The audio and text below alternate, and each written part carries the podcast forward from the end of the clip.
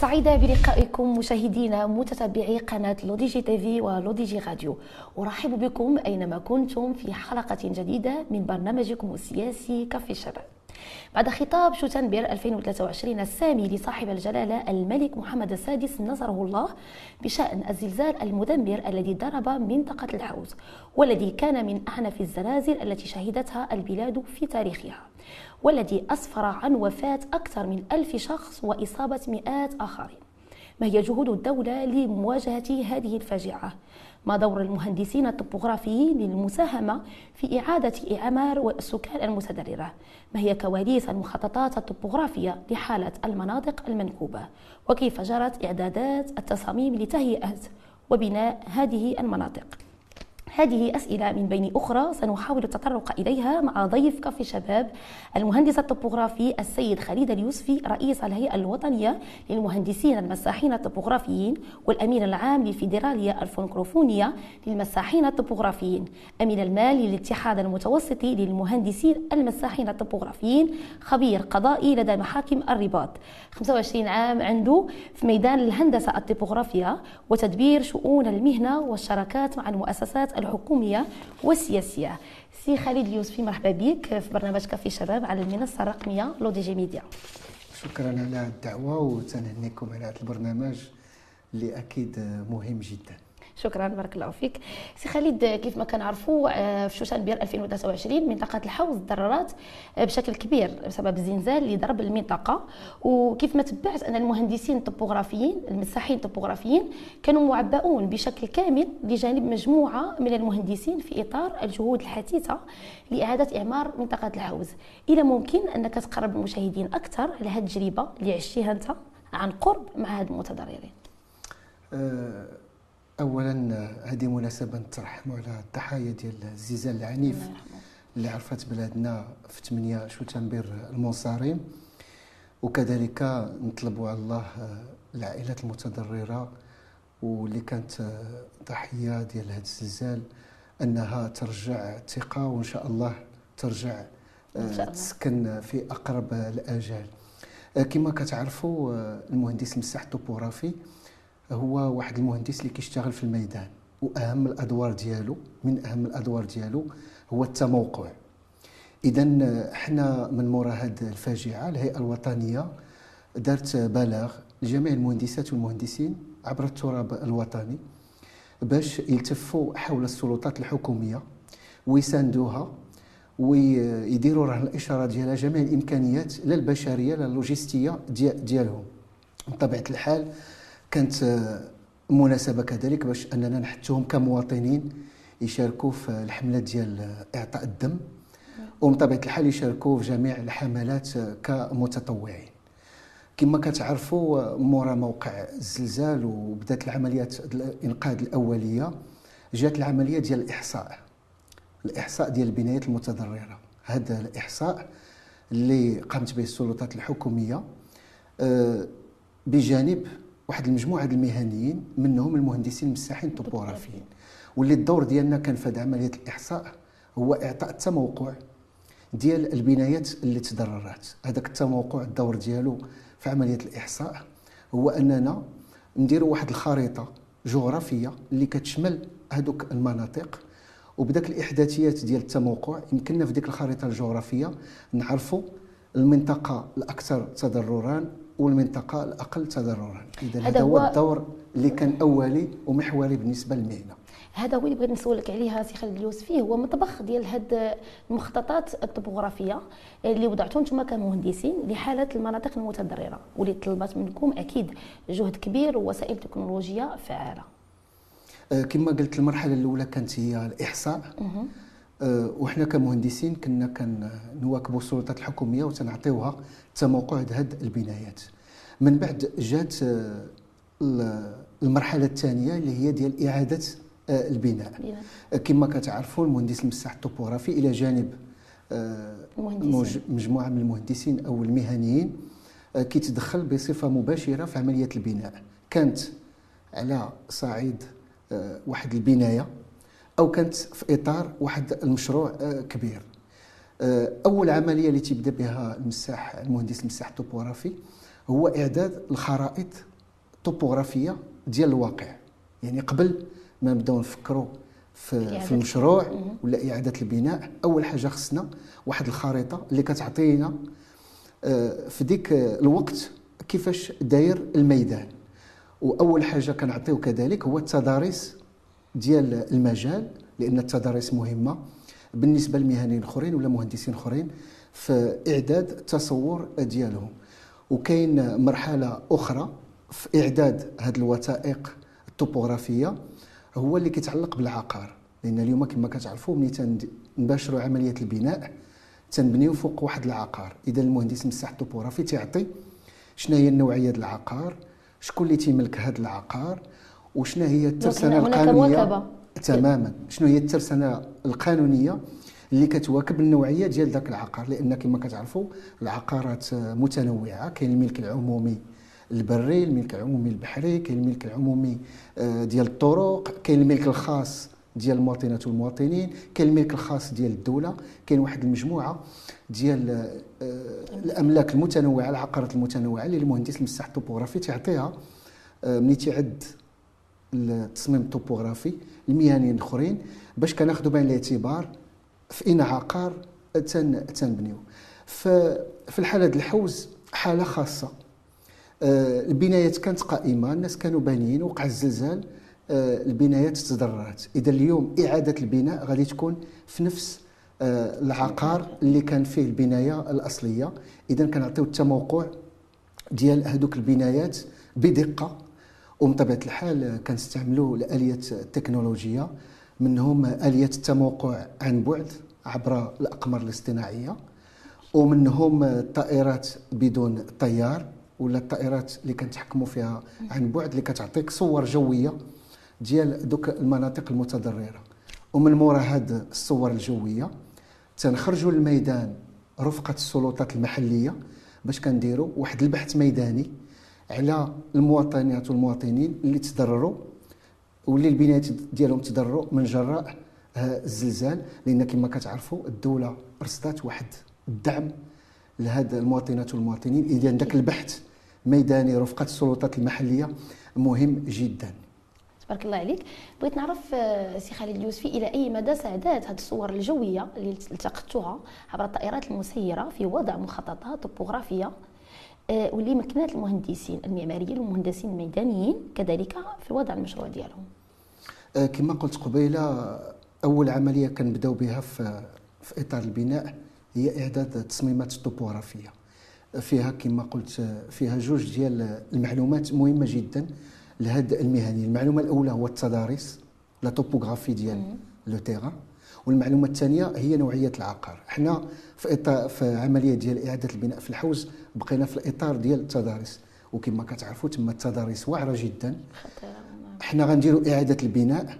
حنا آه، كمهنيين وكمهندسين ما يمكنش آه، غادي نرجعوا الوضعية اللي كانت. ولكن غادي ناخذوا بعين الاعتبار واحد المجموعة المعايير واحد المجموعة المعطيات جديده اللي منهم التضاريس الطوبوغرافيه ديال ديال هاد هاد البنايات.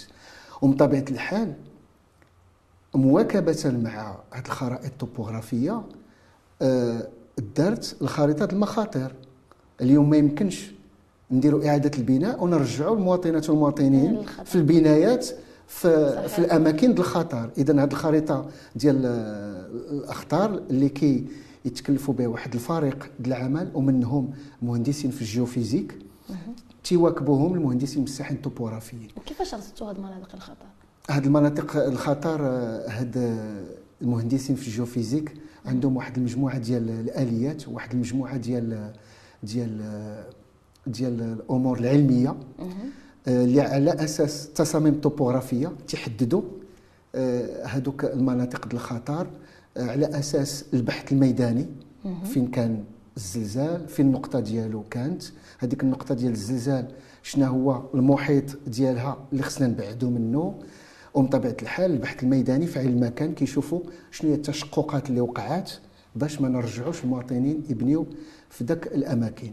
اليوم ذاك المناطق اللي التضاريس ديالها واعرة جدا وشساعة المساحة ما يمكنش نديروا العمل ديالنا بطريقة كلاسيكية بالخروج بالآليات في الميدان. أحسن. طريقة واللي اقترحنا على السلطات الحكومية وكانت واحد الاستجابة آه، تلقائية وسريعة هو المسح الجوي كنسميوه المسح الجوي.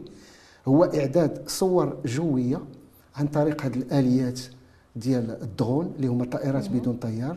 عندنا إمكانية نديروا آه، صور جوية بالطائرات ولكن آه، خصك واحد المسافة ديال. العلو. وهاد ال- والتضاريس تما شوية واعرة. اذا فضلنا هاد الطائرات بدون طيار. كيعطيوك صور جوية اللي على اساسها هاد المهنيين يمكن لهم ياخذوا قياسات. يعني ماشي صورة عادية نشوفها صحيح. وتعطيني صورة اللي يمكن ناخذ القياسات. يا إما ديال المساحة يا إما القياسات ديال ديال المسافة.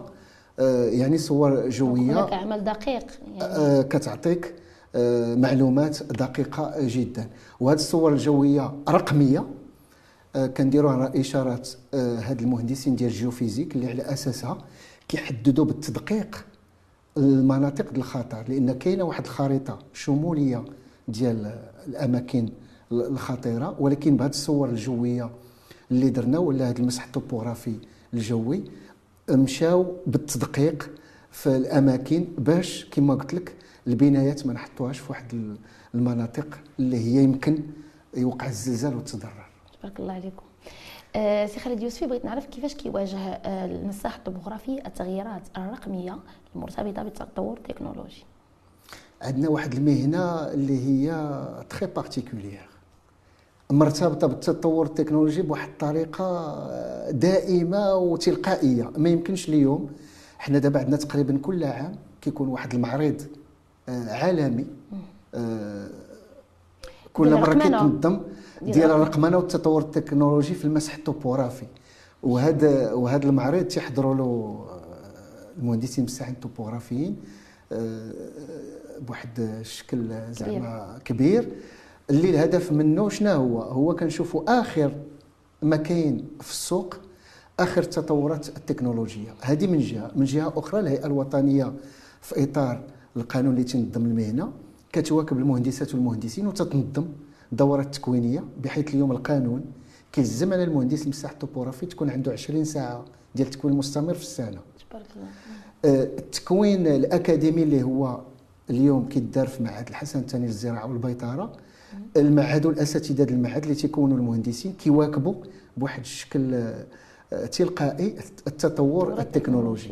إذا المهندس المساح الطوبوغرافي اليوم اللي كيشتغل يا إما في القطاع الخاص ولا العام خصو يكون دائما على بال آه، مع التطور التكنولوجي. واليوم التطور التكنولوجي سهل الخدمة ديالنا بواحد الطريقة آه، يعني آه، جميلة جدا بحيث اليوم المعطيات كلها اللي إذن. كناخذوا في الميدان ما نتسناش أنا حتى ندخل المكتب وعاد ندير ال transfert ديال les données اليوم يمكن لي من الميدان آه، بالاستعمال ديال الهاتف النقال ولا بال GSM نصيفط للمكتب المعطيات في نفس الوقت يtraitiوها إلا كان شي حاجة ماشي هذيك في نفس الوقت كيستجبوا تيقولوا ال- ال- التقني ولا المهندس في الميدان آه، راه خص تزيد هنا ولا تنقص هنا يعني تقريبا آه،. المعطيات ديالنا كلها كنجمعوها في الميدان وكتكون واجده. كيبقى لنا بطبيعه الحال آه، في المكتب ضروري نديروا ال traitement ديال ديال les données.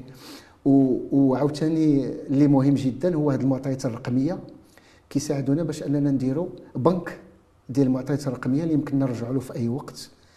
واللي يمكننا نديروا فيه عدة معطيات ون superposer يو هذوك المعطيات وتعطينا فكرة على على الميدان كي داير. تبارك الله عليكم. آه، آه، سي خالد يوسفي بغيت نعرف واش هاد السكان اللي ضرات يعني واش غتقدر تلتحق بالسكن ديالها. يعني في هذاك الوقت المحد اللي محددينه وبنفس معايير ديال الجودة. يعني واش كاين معايير الجودة في إعادة البناء؟ اليوم السلطات الحكومية إلى جانب جميع المهنيين المتدخلين في قطاع البناء متجندين من نهار وقع الزلزال كما قلت قبيلة. العملية الإحصاء دارت في واحد الوقت آه،. قصير. تقريبا جوج الأسابيع. تم إحصاء آه، واحد العدد كبير ديال البنايات اللي تضررت واللي كيفوق واحد آه، 60000 آه، آه، بناية خمسة ديال العمالات تقريبا واحد 160 جماعة وما يفوق 2500 دوار. دونك كان الإحصاء في هاد المناطق كاملين.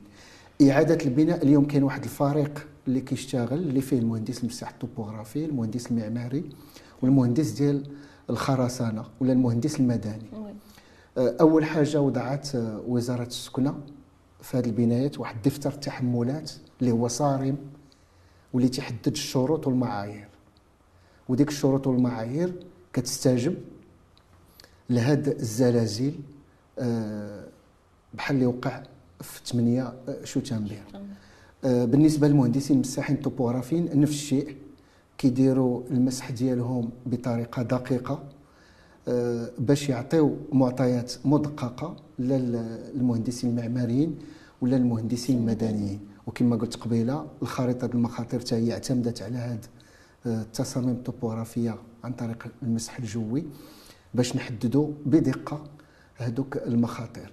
إعادة البناء غادي تكون إن شاء الله بإذن الله على حسب المعطيات اللي كنتوفر عليها بالنسبة للمهندسين المساحين الطوبوغرافيين كاين تقريبا واحد 60 آه، مقاولة ديال الهندسة الطوبوغرافيه آه، تقريبا كلهم كيتوفروا على هاد الطائرات بدون طيار. واللي كيشتغلوا يعني يوميا ما تعرفوا لا عطل لا والو بالفرق ديالهم باش يمكن لهم يوضعوا الإشارة ديال المهندسين المعماريين والمهندسين المدنيين التصاميم الطوبوغرافيه باش هاد المهنيين حتى هما يمكن لهم يديروا التصور ديالهم. واليوم الآجال ديال هاد هاد التصاميم البناء هو 24 ساعة. يعني كاين واحد الاستباقية ديال المهندسين المساحين الطوبوغرافيين باش يوفروا التصاميم الطوبوغرافيه للمهندسين المعماريين باش في 24 ساعة ملي تحط الملف في 24 ساعة كتعطى الرخصة. نقولوا التصميم ماشي الرخصة لأن ما داخلينش في المسطرة العادية ديال رخص البناء كتعطى له التصميم والمهندسين المساحين الطوبوغرافيين تيواكبوا المواطنات والمواطنين من بعد ملي تياخذ التصميم ديال البناء خصني نحدد له بالتدقيق فين خصو يدير البناية ديالو مع المقاول. كنخرجوا للميدان آه، الفرق ديالنا وتنعطيوه آه، الحدود ولا الوعاء ديال البناية فين غيبني إذا حنا عندنا جوج ديال العمليات. عملية قبلية هي اعداد التصاميم اللي فيهم التضاريس الطوبوغرافيه واللي غيصلحوا الخريطات ديال المخاطر. والعملية العملية الثانية ملي كيصاوب المهندس المعماري التصميم ديال البناء والمهندس الخرسانة كنخرجوا للميدان مع المواطن اللي معني بالملف وتنحددوا له الوعاء. الوعاء البناية بالتدقيق. donc يعني بالمليمتر. donc الخدمه ديالكم ما كتساليش غير في التموقع. ما كتساليش غير في التموقع. كتسالي كنسلموا بحال قلتي المقاوله آه، الوعاء ديال البناية ديالو. تبارك الله عليكم. آه، سي خالد يوسفي ملي مشيتوا عند دوك الناس؟ يعني في الوقت اللي كانوا متضررين يعني كيفاش كان التجاوب ديالكم؟ كيفاش كان التجاوب ديال الناس معكم في ظل أنهم هما كانوا يعني يلاه باقيين يلاه وقع لهم هذوك الخسائر البنائية وخسائر بيان سور مادية وبشرية وداك الشيء كيفاش كان التجاوب ديالهم معكم؟ آه، في الحقيقة هذه الفاجعة اللي وقعت بينات المستوى العالي ديال بلادنا في تدبير. أكيد. هاد هاد المخاطر. والحمد لله آه، بلادنا كتوفر على على أطر كفأة. الحمد لله بلادنا دارت طرق السيارة دارت المطارات دارت الموانئ. آه، يعني واحد واحد عمل جبار. واحد التطور كبير في هذا الشيء ديال المنشآت وديال البنيات التحتية. وهذا الشيء كامل كانوا وراءه أطر اللي تكونوا في مدارس عليا مغربية. اذا ملي وقعت الفاجعة وكما قلت لك وهذه المهن منظمه بهيئات يعني كان واحد واحد التلقائية آه، باش آه، نكونوا مع مع السلطات الحكومية. والمواطنين بطبيعة الحال بعد الزلزال كما كتعرفي كيخصهم المساعدات الأولية. من بعد ملي جات عملية الإحصاء واحد آه، أسبوع ولا ولا تقريبا 10 أيام مورا الزلزال بدأت العملية الإحصاء. يعني كان واحد الانفراج. عند المواطنات والمواطنين. آه، اليوم كانوا لجان محلية آه، ممثله فيها وزارة الداخلية وزارة السكنة والمهنيين كاملين. آه، المختبر اللي كيشوف البنايات الأضرار اللي فيها. المهندس المعماري كان هو حاضر في هذه اللجنة. المهندس المساح الطوبوغرافي اللي كيعطي التموقع البناية. والمهندس ديال الخرسانة. اذا هذا فريق مع متكامل. السلطات الحكومية متكامل خرج لعند المواطنين ودار الإحصاء وكان كيتصنت المواطنين وكان واحد الجرد دقيق ديال ديال هذه البنايات. ودزنا للفتره المرحلة الثانية هو الإحصاء باش نديروا إعادة البناء. واليوم حنا كنحسوا بهاد المواطنين خصوصا اللي خداو التصاميم وبداو تيبنيو آه واحد آه الفرحة عندهم آه خصوصا آه كيلقاو المهنيين حاضرين. حيت كما كتعرفي هذوك الناس كانوا كيبنيو في شي ظروف اللي هي ماشي بالضرورة كانت ملائمة. اليوم لقاو واحد المواكبة لقاو مهندس مساح توبوغرافي حاضر لقاو مهندس معماري مهندس الخرسانة لقاو واحد المختبر حتى هو حاضر معاهم. أه وحتى المقاول اللي غيبني لقى راسو يعني يعني. مأثر بهاد المهنيين. وحنا الهدف ديالنا شنو هو؟ هو المواطنات والمواطنين يسكنوا في أقرب وقت. يبنيو في أقرب وقت ويبنيو بالمعايير ديال الجودة وبالحضور ديال ال- المهندسين والمهنيين اللي كيأثروا هذه العملية. تبارك الله عليكم. آه، وصلت مع الضيف ديالي لفقره المناقشة. فقرة المناقشة سي خالد اليوسفي. كنحاول أنني نناقش فيها مع الضيف ديالي. آه، الموضوع يعني اللي كيكون موضوع ديال ساعة. وبما أن يعني الأزمة التعليم الحالية هو الموضوع ديال لاكتواليتي بغيت نناقش معك يعني كيفاش كتشوف أنت هذه الأزمة ديال التعليم وهاد التلاميذة اللي فجأة يعني أصبحوا بدون دراسة بدون قسم بدون أستاذ؟ يعني أكيد أنت عندك وليدات أنا كنعرفك لانك أب ديال جوج ديال الوليدات. يعني كيفاش عايشتي مع هاد هاد الوضعية ديال التعليم؟ دابا مع الأسف حنا في واحد الظرفية اللي هي très particulière اللي كاين واحد واحد المجموعة ديال المتطلبات عند المواطنات والمواطنين كانوا موظفين آه، في الإدارة العمومية كانوا موظفين في التعليم. donc كاين واحد المجموعة ديال المطالب. آه، الحكومة الدور ديالها هو توفر جميع الشروط لهاد المطالب من طبيعة الحال بالإمكانيات اللي كتوفر عليها. آه، التعليم هذا في الحقيقة موضوع اللي هو شائك ومعقد والسلطات الحكومية دارت واحد المجموعة ديال ديال الاستراتيجيات واحد المجموعة ديال السياسات العمومية ولكن آه، ضروري يكون هناك تعثر في بعض المراحل. الهدف شنو هو؟ هو نتخطاو دوك التعثرات ونزيدوا القدام. آه، بالنسبة للأبناء ديالنا بطبيعة الحال غادي يتضرروا لأن كان هناك آه، آه، يعني توقفات الدراسة. الحركه توقفات الدراسة. كان هناك واحد المجموعة المطالب. إحنا عرفنا بأن كان واحد الأخذ والرد واحد النقاش. إحنا المهم اللي عندنا اليوم هو أن الحكومة كتجلس مع هاد الناس يعني آه. الناس اللي متضررين سواء كانوا نقابات أو تنظيمات أخرى. ال- الهدف هو يكون داك آه، الأخذ والرد يكون داك ليشونج من طبيعة الحال ما يمكنش آه، يعني يكون نطلبوا كل شيء ونحققوا كل شيء ولكن يعني واحد جزء من المطالب آه، كتحاول جزء من المطالب. وكما قلت قبيلة في إطار الإمكانيات اللي كتوفر عليها الدولة لأن الإمكانيات ديال ديال بلادنا راه تنعرفوها. آه، عندنا واحد المجموعه ديال الإكراهات سواء داخلية ولا خارجية اللي كت اللي كتقيس الاقتصاد. آه، أنا اللي عندي مهم هو كاين آه، كاين واحد الجلوس في الطاولة كاين واحد النقاش. كاين الحوار مفتوح. آه، بطبيعه الحال كما عنوا المسؤولين الحكوميين هذه بداية هادو مراحل. أنا اللي كنتمنى الله هو وليداتنا يلتحقوا بالمدارس و وياخذوا الدروس ديالهم في ظروف عادية. من طبيعة الحال غيكون شوية ديال الضغط لأن هذا الشهر ولا شهرين ضروري خصنا نديروا المجهود باش يمكننا ن- ن récupérer يوها هو راه اليوم التحقوا الوليدات يعني كاين مجموعة من المدارس اللي يعني استقبلت اليوم التلاميذ. وبداو القرايه ديالهم وداروا واحد المنصه رقميه غيحاولوا الدراري ي récupérer يو فيها دوك الحصص الاخرين اللي دازهم يعني à distance يعني غير يعني حنايا في اطار هادشي ديال ال digitalisation وهادشي ديال غيحاولوا الدروس يعني اللي فاتوا يشوفوهم آه، يقراوهم à distance ويواكبوا يعني يمشيو يعني بحال يكملوا وتبدا ال période ديال الامتحانات وهذا. هذا يعني آخر آه، آخر المستجدات ديال التعليم. دابا بلادنا اكتسبت تجربة في هذا الشيء ديال الرقمي آه. من من كورونا من آه، كوفيد.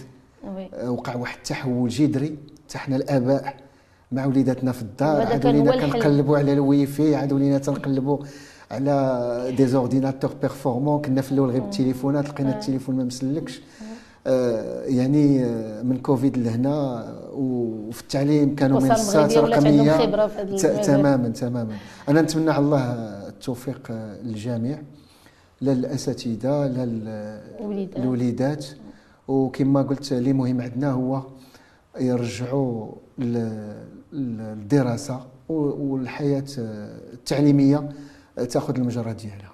وصلت مع الضيف ديالي سي خالد اليوسفي الفقرة ديال ال like وال dislike سي خالد غنعطيك هاد ال like وال dislike ونعطيك مجموعة من المواضيع وتحاول ت commenter ليا بهم إما بال like إما بال dislike أه سي خالد مدونة الأسرة الجديدة واللي مازال المداولة فيها يعني لحد الساعة قائمة. شنو التعليق ديالك عليها؟ like. أه جهود الحكومة للخروج من أزمة التعليم الحالية. like. جهود الدولة لإعادة إعمار السكان المتضررة. هذه ما غنترددش. الوضعية الحالية لسدود المائية بالمغرب. dislike تقنين زراعة القنب بالمغرب.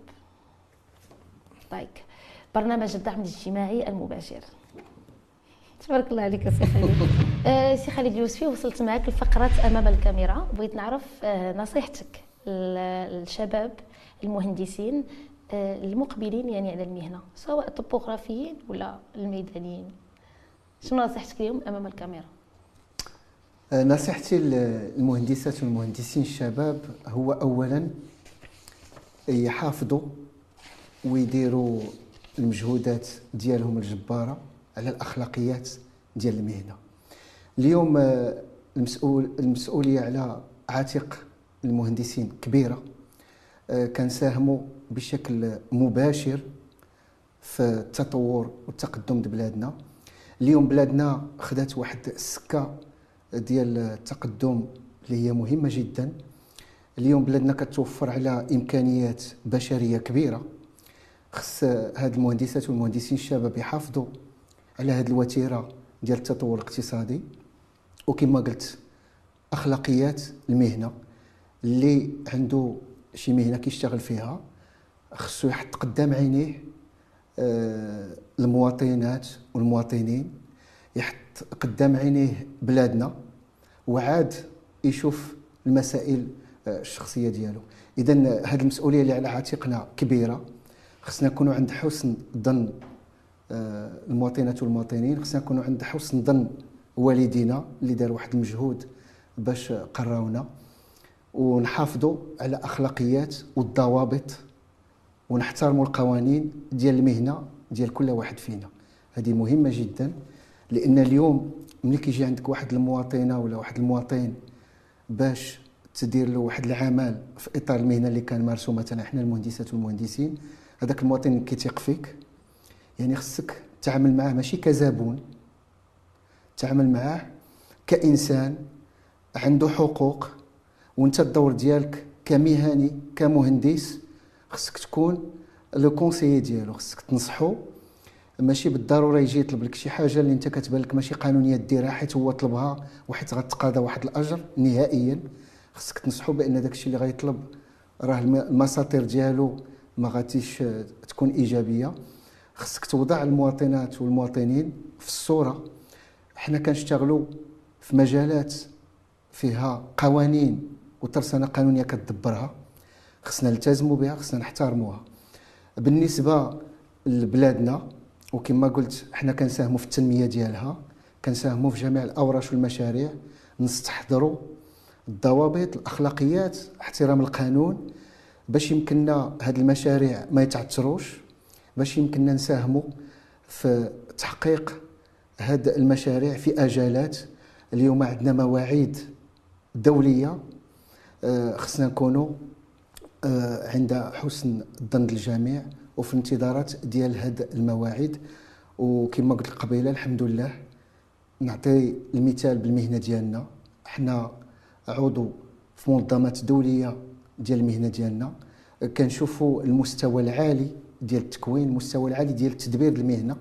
اليوم كاين دول أوروبية ما عندهمش هيئات مهنية. يعني المهنة فيها ما منظماش. وكيستمعوا لينا وكنتلاقاوهم في محافل دولية في منتديات دوليه وكنعرضوا التجربة ديال المغرب وتيقولوا لنا هذه تجربه رائدة ويقتدى بها. دونك هذه مسؤولية على عاتق الجميع. حنا في التدبير ديال الشؤون الهيئة وديال المهنة اليوم حنا اللي مسؤولين عليها غدا الدور ديال الشباب باش ياخذوا المشعل.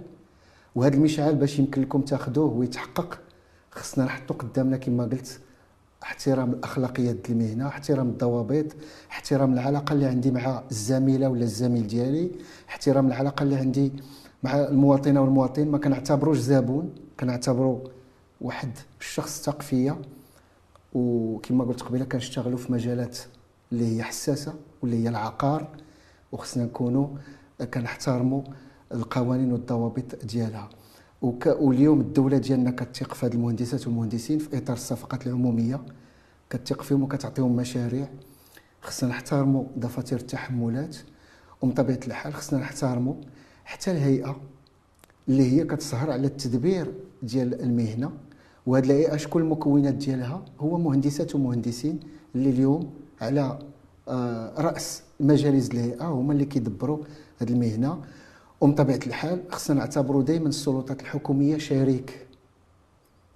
يعني ما ما واخا يكون واحد الموقف عندنا من واحد القانون ولا من واحد المرسوم ولا من آه، شي مسألة اللي كتدبرها السلطات الحكومية خصنا نتقربوا من السلطات الحكومية خصنا نفتحوا يدينا السلطات الحكومية وتنعطي أحسن مثال هو هذه إعادة البناء في الزلزال. آه، كانت واحد الأخذ والرد وواحد الإنصات ديال السلطات الحكومية على الاقتراحات ديال الهيئة ديالنا.